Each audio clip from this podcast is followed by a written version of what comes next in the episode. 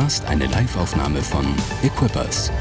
Kirche anders als du denkst. Weitere Informationen findest du auf mainz.equippers.de. Ihr, ihr träumt und sprecht und betet und ringt gerade um das Thema Revival, Erweckung. Ey, und das, das setzt was in mir in Brand. Das, wo ich denke, boah, Revival, ich will das auch. Ich habe Hunger danach zu sehen, dass nicht nur so ein bisschen Kirche stark wird und hier und da und dort noch was passiert, sondern irgendwie was in Gang gesetzt wird in einer Generation, was anfängt, unser Land zu verändern, was anfängt, unser Land zu prägen, was was zurückholt, was uns verloren gegangen ist, was aber gleichzeitig auch was Neues bringt, was, was wir brauchen, um die Mission von Jesus nach vorne zu bringen.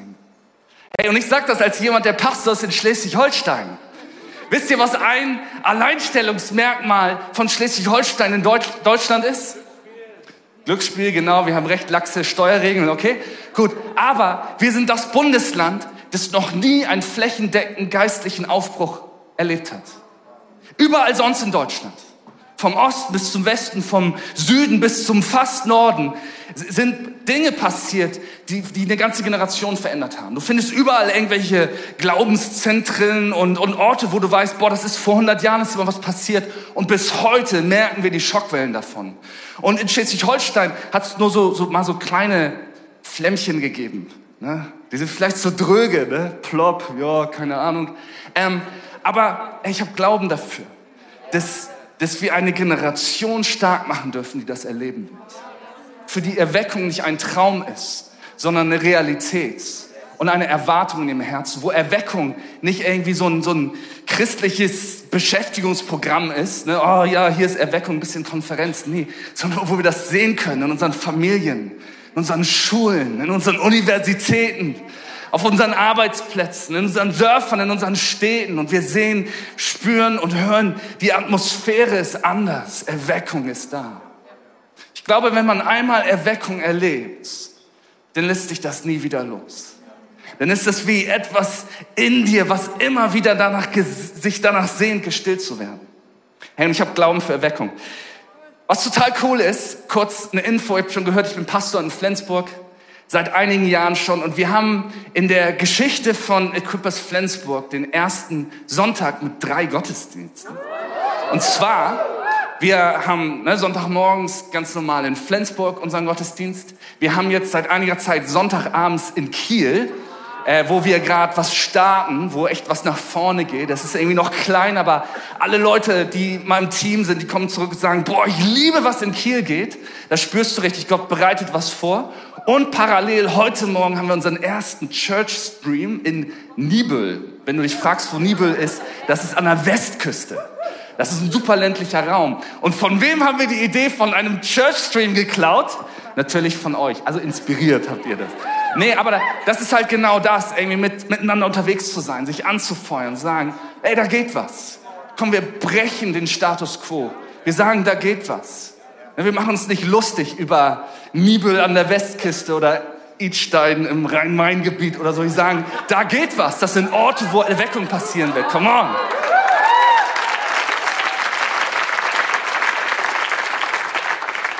Und die Message, die ich auf dem Herzen habe, euch zu bringen heute Morgen, die habe ich Seeds of Revival genannt. Eine Saat der Erweckung.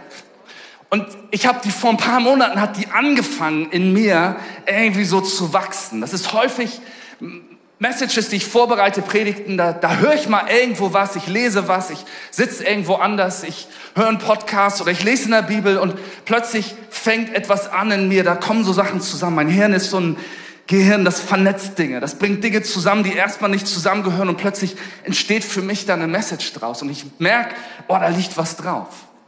Und ganz oft, so wie ihr auch, haben wir irgendwie Predigtserien und wir sind strategisch, worüber wollen wir sprechen, wie wollen wir die Church ausrüsten, was ist gerade dran, wo müssen wir in Gottes Wort etwas hervorholen, um die Leute damit stark zu machen in ihrem Glauben, in ihrer Jüngerschaft, in ihrer Nachfolge.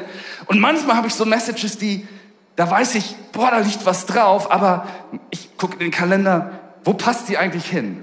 Und dann wurde ich eingeladen zu euch und Sabine sagte, hey, wir sind denn gerade in der Serie Revival. Und ich dachte, come on, dafür ist das vorbereitet. Ihr seid die Ersten, die die hört. Ähm, und es ist mir eine Ehre, euch, weil ich habe gute Sachen gehört. Pastor hat gesagt, Mann, unsere jungen Leute, die haben echt die Nacht durchgebetet. Und der Sonntag danach, das war ein anderer Sonntag. Da war die Leidenschaft, die Power so krass zu spüren. Und ich denke, boah, wie cool ist das denn? Ne, ich habe auch, ich habe eine, fast schon eine Teenie-Tochter, also altersmäßig noch nicht, aber so, ansonsten ja. ja. Ey, und wenn die bereit sind zu sagen, ey, ich pack alles andere zur Seite, womit ich mich beschäftigen könnte, um eine Nacht durchzubeten, weil ich Hunger danach habe, Gott zu erleben. Ey, das ist eine Saat der Erweckung. Und da möchte ich heute Morgen reinsprechen. Und zwar möchte ich über Feuer sprechen. Über Feuer möchte ich heute Morgen sprechen. Es gibt eine spannende Stelle im Markus-Evangelium, Kapitel 10, die möchte ich euch mal vorlesen, ab Vers 35. Da kamen Jakobus und Johannes, die Söhne des Zebedeus, auf ihn zu und sprachen ihn an. Lehrer, sagten sie, wir möchten dich um einen Gefallen bitten. Was soll ich für euch tun? fragte er. Das ist Jesus. Wir möchten in deinem herrlichen Reich neben dir auf den Ehrenplätzen sitzen, sagten sie. Einer zu deiner Rechten und einer zu deiner Linken. Doch Jesus antwortete ihnen, ihr wisst nicht, um was ihr bittet. Könnt ihr den bitteren Kelch des Leidens trinken, den ich trinken werde? Könnt ihr mit der Taufe getauft werden, mit der ich getauft werde, werden muss? Ja, sagten sie, das können wir. Und Jesus sagte, ihr werdet tatsächlich aus meinem Kelch trinken und meiner Taufe getauft werden. Mich hat die Stelle mal fasziniert, weil auf der einen Seite ist es irgendwie theologisch betrachtet relativ klar, wovon Jesus spricht. Der Kelch des Leidens und die Taufe, mit der er getauft werden muss ist sein Weg ans Kreuz. Dass er geschlagen, gefoltert, verraten, betrogen wird, um dann ans Kreuz zu gehen, als der vollkommene Sohn Gottes, der überhaupt gar keine Schuld hat, um alles wieder richtig zu machen zwischen den Menschen und Gott, um sein Leben zu geben, um selber zur Sünde zu werden, damit ich mit meinem Mist und meiner Schuld überhaupt nur eine Chance habe, eine Begegnung mit dem Gott zu haben, der Himmel und Erde geschaffen hat. Ey, das ist das steckt da drin und das ist schon der Hammer. Und gleichzeitig sagt die Bibel uns, Jesus war einerseits Gott, Gottes Sohn, vollkommen göttlich, aber gleichzeitig auch vollkommen Mensch. Und dieses vollkommen Mensch ist eben genau das, woran wir uns abschauen sollen, lernen sollen, verstehen sollen, was es heißt, Gott nachzufolgen. Wie es gilt zu leben, wie es gilt, in, in Gottes Mission ähm, ein Teil davon zu sein und unser Leben prägen zu lassen von ihm. Das heißt, er sagt hier, hey, ich muss, es gibt eine Taufe, das ist meine Taufe. Die könnt ihr nicht nehmen. Ihr werdet eure Taufe haben, eine ähnliche Taufe. Und wer ein bisschen die Apostelgeschichte kennt, weiß, was das heißt für Jakobus. Aber das hat mich immer festgehalten, wo ich dachte, hey, was meint er damit? Weil es gibt natürlich die Taufe, die wir auch praktizieren. Na, wo wir ja, unter Wasser getaucht werden und es ein Bild dafür ist, dass wir reingewaschen sind, dass wir neu geboren sind, geboren in eine neue Familie, neue Identität, neue Hoffnung. Aber von der spricht ihr hier nicht. Es ist also noch eine andere Taufe. Taufe ist nicht nur das Ritual, das wir in der Kirche machen, sondern das Wort für Taufe im Griechischen, Baptiso, ist ein Wort, was auch so viel wie Zerstörung bedeuten kann. Zum Beispiel ein Schiffsuntergang. Also eine Taufe kann auch, oder das Wort, was Jesus hier gebraucht, als er zu den Jungs sagt, die da kommen, Jesus, komm, wir wollen mit die krassesten Dudes nach dir in deinem Himmelreich sein. Ähm, an anderer Stelle schicken irgendwelche auch nochmal ihre Mutter vor, um das zu probieren. Ähm, okay, aber, und Jesus antwortet, sagt, hey,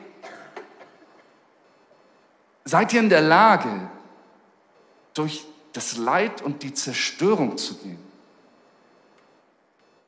Die ich tragen muss. Ähm, gehen wir noch ein Stück weiter.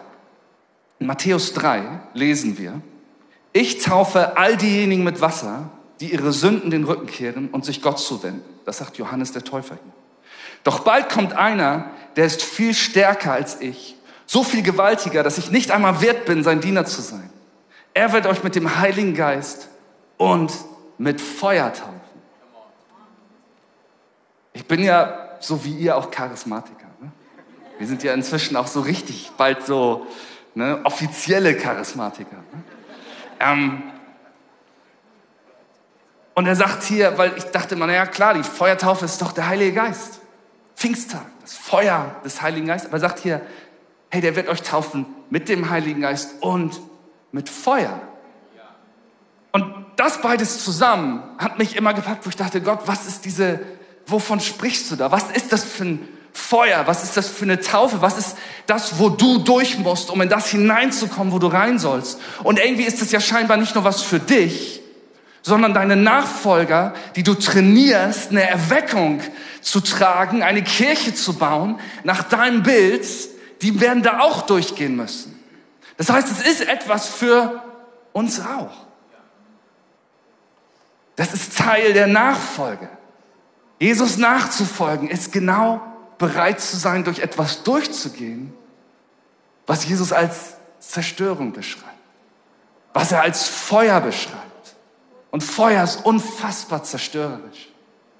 Ein, ein Kumpel von mir, der ist Pastor in Australien und er hat mir mal ein Video von einem Buschfeuer geschickt, was sich über so abgetrocknete Felder ausbreitet.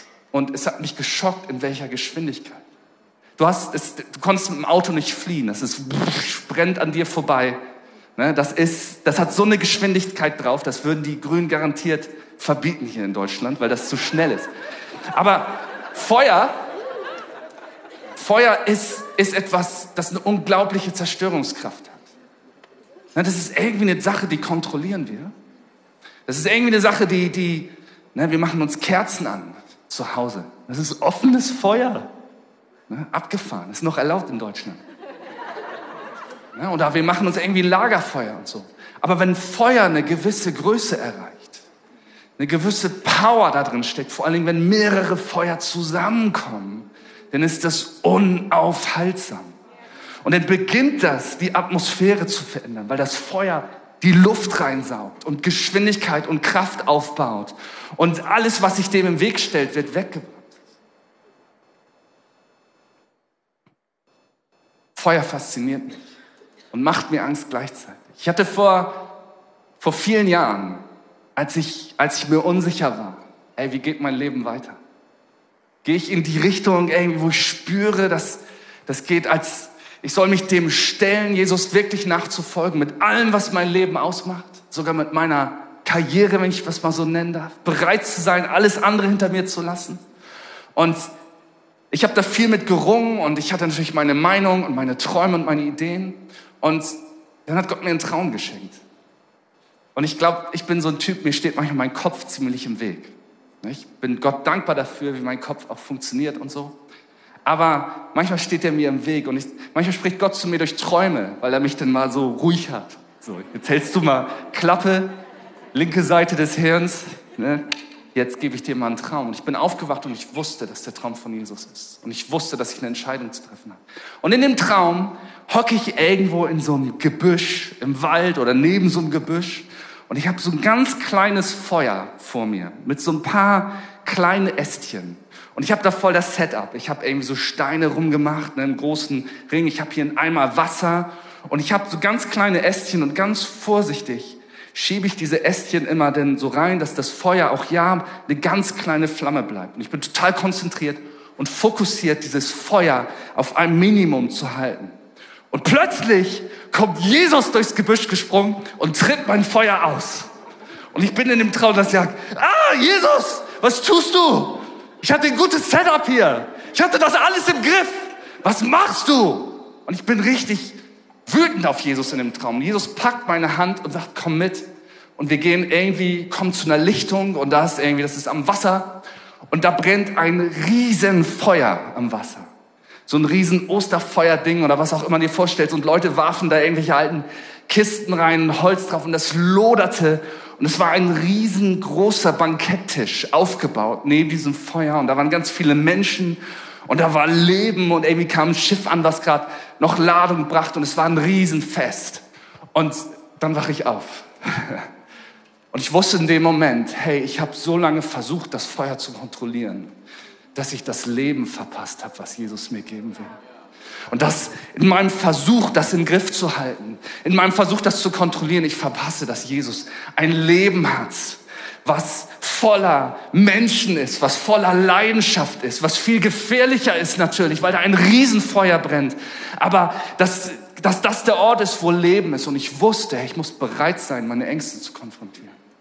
Ich muss, ich muss den Mut haben, wirklich ehrlich zu sein. Ich muss den Mut haben zu sagen, was ich glaube, auch Jesus in mein Leben gelegt hat. Und das war damals für mich ein Feuer, was etwas in Gang gebracht hat, was ich nie für möglich gehalten hatte. Ich möchte kurz über drei Feuer sprechen, durch die wir gehen müssen.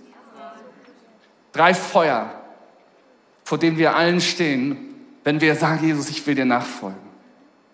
Das erste Feuer, das habe ich mal so genannt, das ist das Feuer, ganze Sache zu machen. All in zu gehen. Und ich liebe die Geschichte aus dem Buch Daniel 3 mit den Männern im Feuerofen. Und wer von euch jemals in einem Kindergottesdienst war, kennt die Story, aber vielleicht kennst du die nicht. Das ist eigentlich eine krasse Story.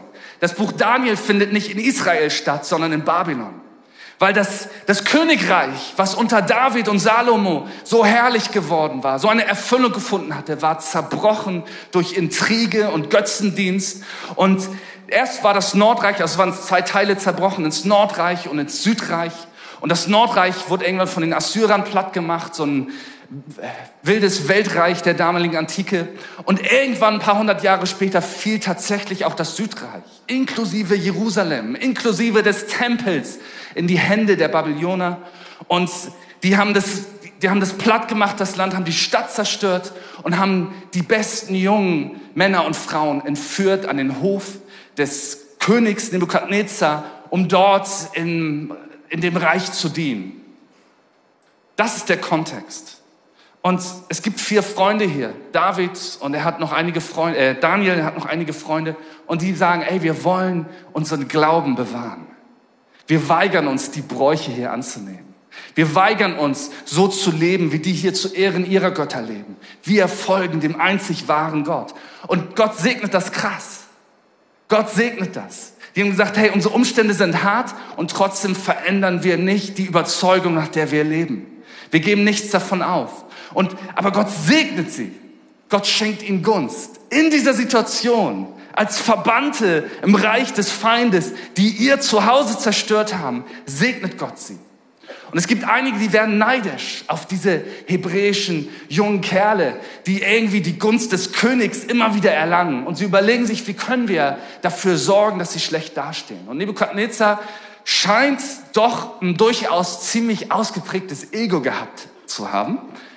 Und sie überreden ihn, hey, wie wär's, wenn du ein riesiges Standbild von dir produzieren lässt? Und dann haben wir da so eine Band, ne, und immer wenn der Keyboarder auf die Bühne kommt, ne, dann muss das gesamte Land anhalten und sich auf die Knie werfen und dich anbeten als ein Gott, weil du bist der Herrliche, der, der Auserwählte, der Einzige. Und Nebukadnezar sagt, das ist eine super Idee. Was machen wir mit denen, die das nicht tun? Kein Problem, wir schmeißen sie in einen Feuerofen. Woo! Ne, die hatten echt eine, eine, eine, gute Art, da Party zu machen. Ähm, und, und so passiert das. Und, aber das war unmöglich für Daniel und seine Freunde. Das allererste Gebot ist, ich bin der Herr dein Gott. Du sollst keine anderen Götter neben mir haben. Du sollst dir kein Bildnis noch irgendein Gleichnis machen, weder von dem, was oben im Himmel, noch von dem, was unten auf der Erde ist, noch von dem, was in den Wassern ist. Bete sie dich an und diene ihnen nicht. Number one, das erste und wichtigste Gebot, an dem alles andere hängt. Das wussten natürlich auch ihre Gegner. Und die drei Freunde von Daniel, haben coole Namen, Shadrach, Meshach und Abednego, ne, kommen in die Stadt und bam, der Keyboarder kommt auf die Bühne und alle werfen sich vor dem Bildnis auf die Knie und sie bleiben stehen.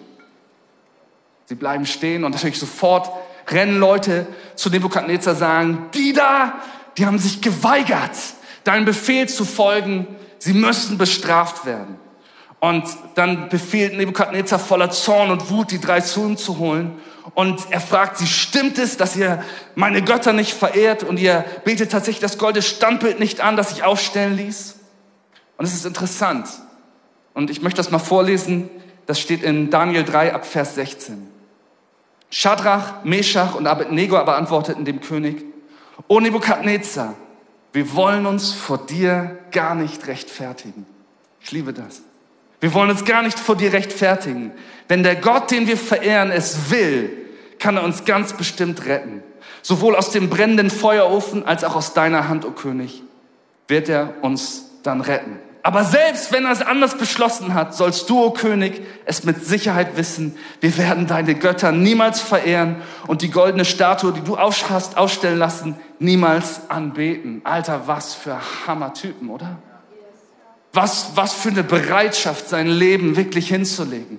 Und ich, ich liebe die Statement. Sie stellen sich nicht hin und sagen, das, was du machst, ist falsch das ist dagegen und so weiter. Und sagen, wir haben überhaupt keinen Grund, uns zu rechtfertigen. Und wenn es uns das Leben kostet, weil wir wissen, wer wir sind, wir wissen, wer unser Gott ist. Und die Geschichte geht weiter, dass der König ist voller Wut. Sein Gesicht verzerrt sich. Er lässt das Feuer im Ofen siebenmal heißer machen. Sogar so heiß, dass die Soldaten, die die drei Männer da ins Feuer werfen, dass die selber dabei umkommen, weil die Hitze so groß ist. Und wie es dann weitergeht, Irgendwer findet das cool. Ja. Ähm, und dann möchte ich doch mal vorlesen, ab Vers 24, Daniel 3. Plötzlich sprang Nebukadnezar erschrocken auf und fragte seine Ratgeber, Ratgeber, haben wir nicht eben drei Männer gefesselt ins Feuer werfen lassen? Ja, natürlich, o König, antworteten sie. Aber seht doch, rief Nebukadnezar, dort sehe ich vier Männer ungefesselt, die im Feuer umhergehen und sie sind völlig unversehrt und der vierte sieht aus wie ein göttliches Wesen. Daraufhin trat Nebukadnezar an die Öffnung des brennenden Feuerofens und rief hinein, Schadrach, Meshach und Abednego, ihr Diener des höchsten Gottes, tretet aus dem Ofen heraus und kommt zu mir. Da kam Schadrach, Meshach und Abednego aus dem Feuer heraus. Ich finde, ich liebe diese Geschichte, weil sie bereit sind, ihr Leben zu geben für ihre Überzeugung. Und die hätten so viel Grund gehabt, zu sagen, ey, wir haben unser Zuhause verloren, wir haben unsere Familien ver verloren, wir haben unseren Tempel, wir haben unser Land verloren, wir sind hier Fremde, wir, unsere einzige Chance ist, uns anzupassen. Aber nein, sie sagen, hey, wir bleiben unseren Überzeugungen treu. Wir sind bereit dafür, ins Feuer zu gehen. Und ne, in der Story werden sie auf wundersame Weise gerettet, aber das wussten sie nicht, als sie sich entschieden hatten, sich nicht vor den Götzen zu beugen. Und ich glaube, das ist ein Feuer, durch das wir alle gehen müssen. Wo wir aufhören, uns irgendwie zu rechtfertigen oder zu verstecken, sondern anfangen, zu dem zu stehen, was wir glauben. Anfangen zu sagen, hey, ich glaube an diesen Gott. Ich glaube an die Kraft des Heiligen Geistes. Ich glaube, dass das Leben, wie er es sich gedacht hat, die beste Art ist zu leben. Egal, was die Leute um mich herum sagen. Und hey, sowas beginnt nie im Großen. Ne? Ich weiß nicht, ob du so bist wie ich, aber natürlich träume ich davon, ne, in irgendeiner Situation als Held zu bestehen und die richtige Entscheidung zu treffen. Aber ey, das fängst du an mit den ganz kleinen Dingen. Die kleinen Entscheidungen, die du triffst, wenn keiner es sieht.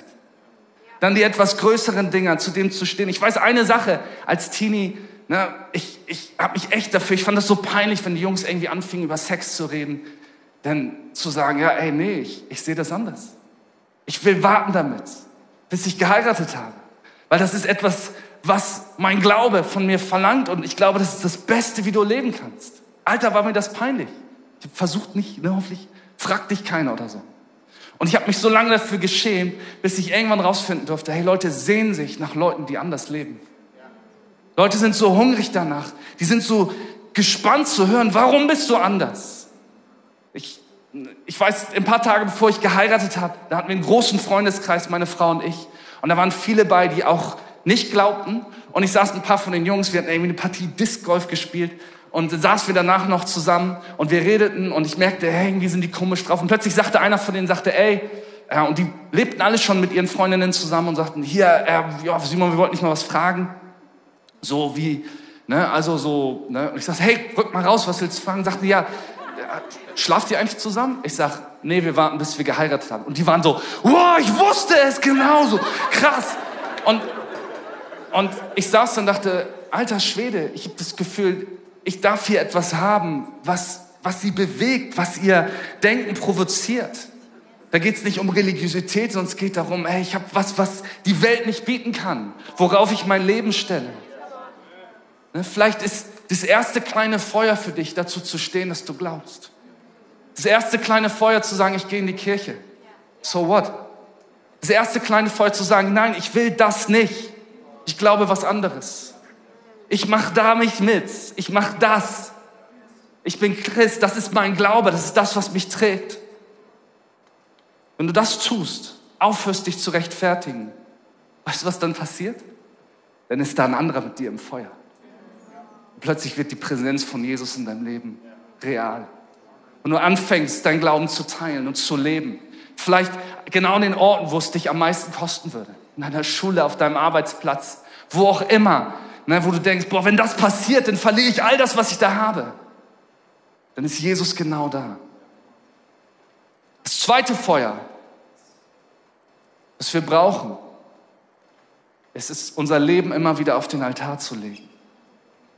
Römer 12 heißt es, weil Gott so barmherzig ist, fordere ich euch nun auf, liebe Brüder, euch mit ganzem Leben für Gott einzusetzen.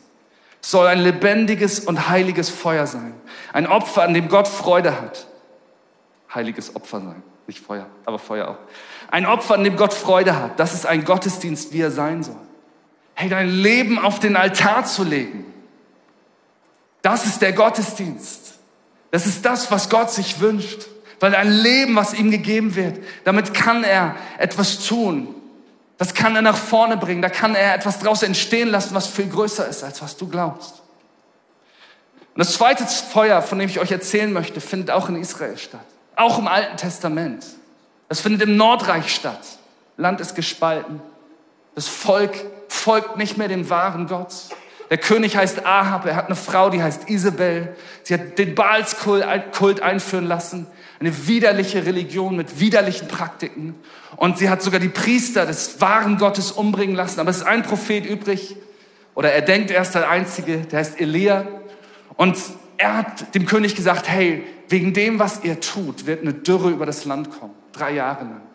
Und es, er muss sich verstecken, aber Gott rettet ihn immer auf wundersame Weise. Und er weiß, dass er berufen ist, aber er ist auch verzweifelt. Und er glaubt keiner, dieses Land ist verloren.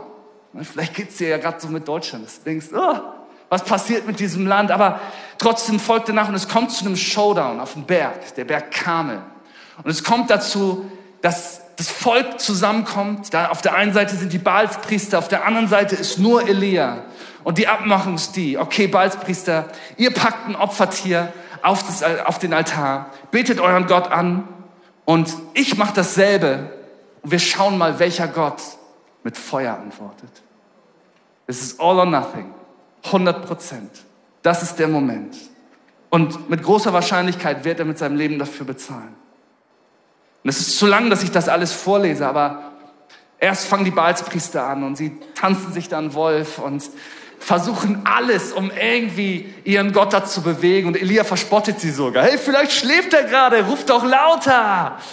Und dann ist er dran und er nimmt zwölf Steine und packt die aufeinander. Und jeder dieser Steine steht für ein der Stämme Israels. Für all die zerbrochene Hoffnung, die eigentlich auf diesem Volk liegt. Für all die, all das Verdrehte, ein nach dem anderen. Wenn du die Geschichte dieses Volkes kennst, die Steine aufeinander, die Träume, die eigentlich da hineingelegt sind, die Berufung, die Vision, die da hineingelegt ist die Identität, dass dieses Volk der Welt zeigen soll, dass Gott lebt, dass es den einen Gott gibt. Ein heiliges Volk, was am völligen Abgrund, was kaputt ist. Und er packt diese Steine da drauf. Dann legt er ein Opfer drauf und er lässt es übergießen, sogar mit Wasser. Er stellt 100% sicher, dass was jetzt passiert nur Gott sein kann. Er legt alles auf den Altar. Weiß nicht, welche Namen die Steine auf deinem Altar haben. Vielleicht Träume, die du gehabt hast. Vielleicht Fehler, die du gemacht hast.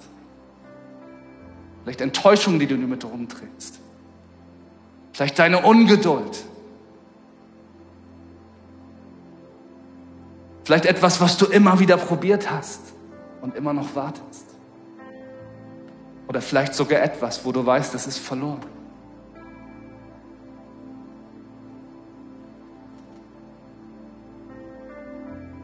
Und die Frage ist, bist du bereit, das auf den Altar zu packen?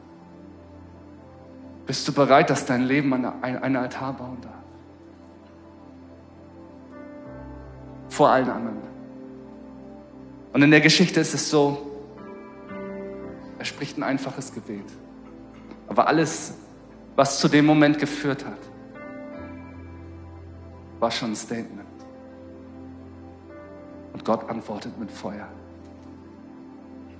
Gott antwortet mit Feuer und das ganze Volk sieht, der wahre Gott ist der Gott Israels.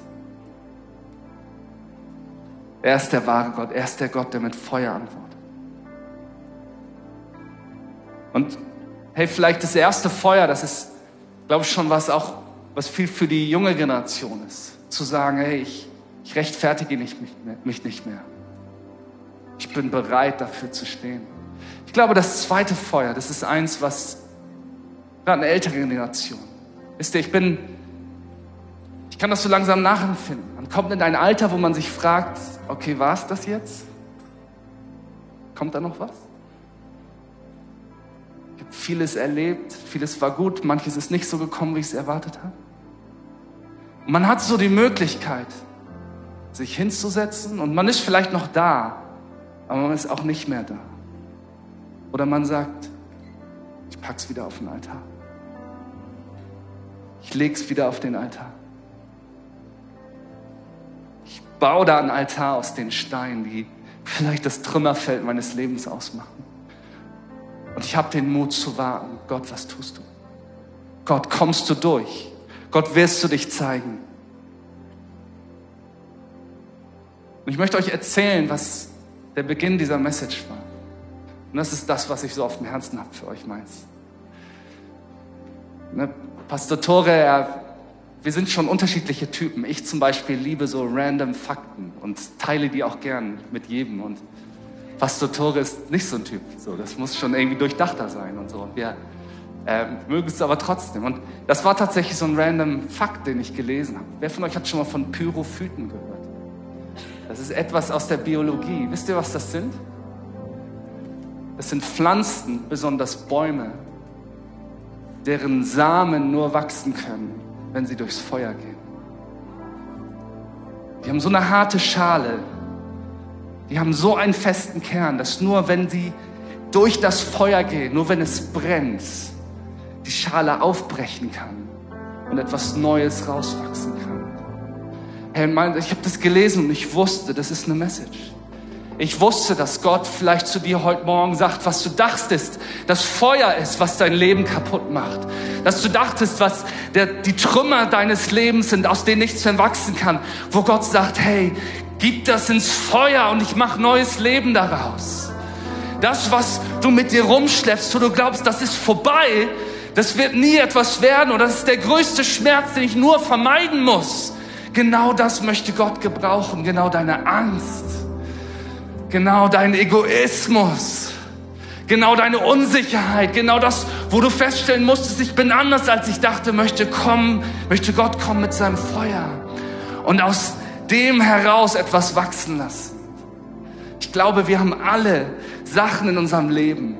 Das ist wie eine Saat von Erweckung. Das wartet darauf, ins Feuer gebracht zu werden. Das wartet darauf, dass du aufstehst und den Mut hast, die Sache wieder anzugehen.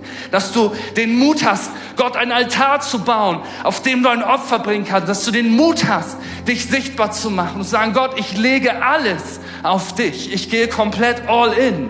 Ich höre auf, das zu kontrollieren. Ich höre auf, mein Leben von dieser Angst bestimmen zu lassen. Ich höre auf, meine Identität davon prägen zu lassen. Gott, ich erlaube, dass dein Feuer etwas Neues in mir wachsen lässt. Nachdem Jesus gestorben und auferstanden war, lesen wir von Petrus. Der dachte, er wäre so groß. Der dachte, er wäre so gut. Der dachte, er wäre so mutig. Der dachte, er wäre so heldenhaft. Der dachte, er wäre schon so weit.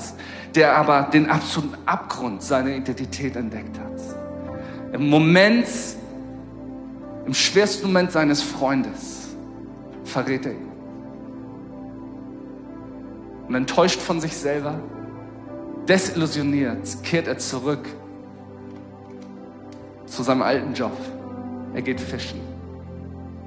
Und ich liebe diese Passage, Johannes 21. Im Morgengrauen steht Jesus am Ufer. Und Petrus fischt. Und Jesus zeigt ihm auf eine Weise, wie nur er es zeigen kann, dass Jesus da ist, dass es nicht vorbei ist. Und ich mag es, als Petrus ans, der schwimmt ans Ufer, weil er weiß, das ist Jesus. Und Jesus brät Fische auf dem Feuer und sagt, hey, das, das ist vorbei. Das ist vorbei. Ich bin mit dir noch nicht fertig. Du bist durchs Feuer gegangen und die Saat in deinem Leben ist bereit. Und vielleicht können wir kurz aufstehen. Ziemlich am Ende der Message angekommen. Wisst ihr, was das, das letzte Feuer ist, von dem ich heute reden möchte?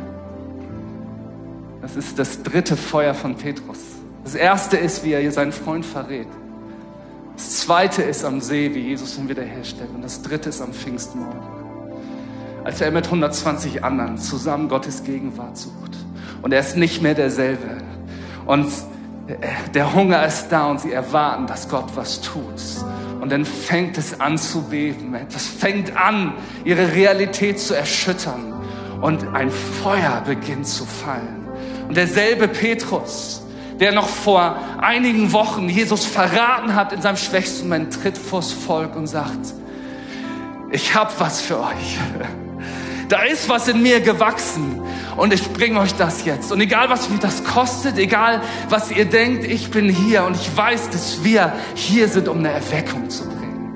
Und diese 120 Leute sind genug, dass in einer Erweckung, wo sich an einem Tag 3000 bekehren, daraus eine kraftvolle Kirche entstehen kann. Hey Mainz, ich glaube, hier ist eine Church, wo da Samen drauf warten, durchs Feuer zu gehen und dass etwas Neues wachsen kann. Und vielleicht hast du Bock, mal kurz die Augen zu schließen. Und ich möchte für dich beten. Jesus, ich glaube, du sprichst hier gerade zu einigen wo du was Altes rausgeholt hast, wo Leute gesagt haben, ey, das habe ich weit weggeschoben. Und du sagst, pack das zurück ins Feuer. Bring das zurück ins Feuer. Genau aus der Zerbrochenheit mache ich Leben.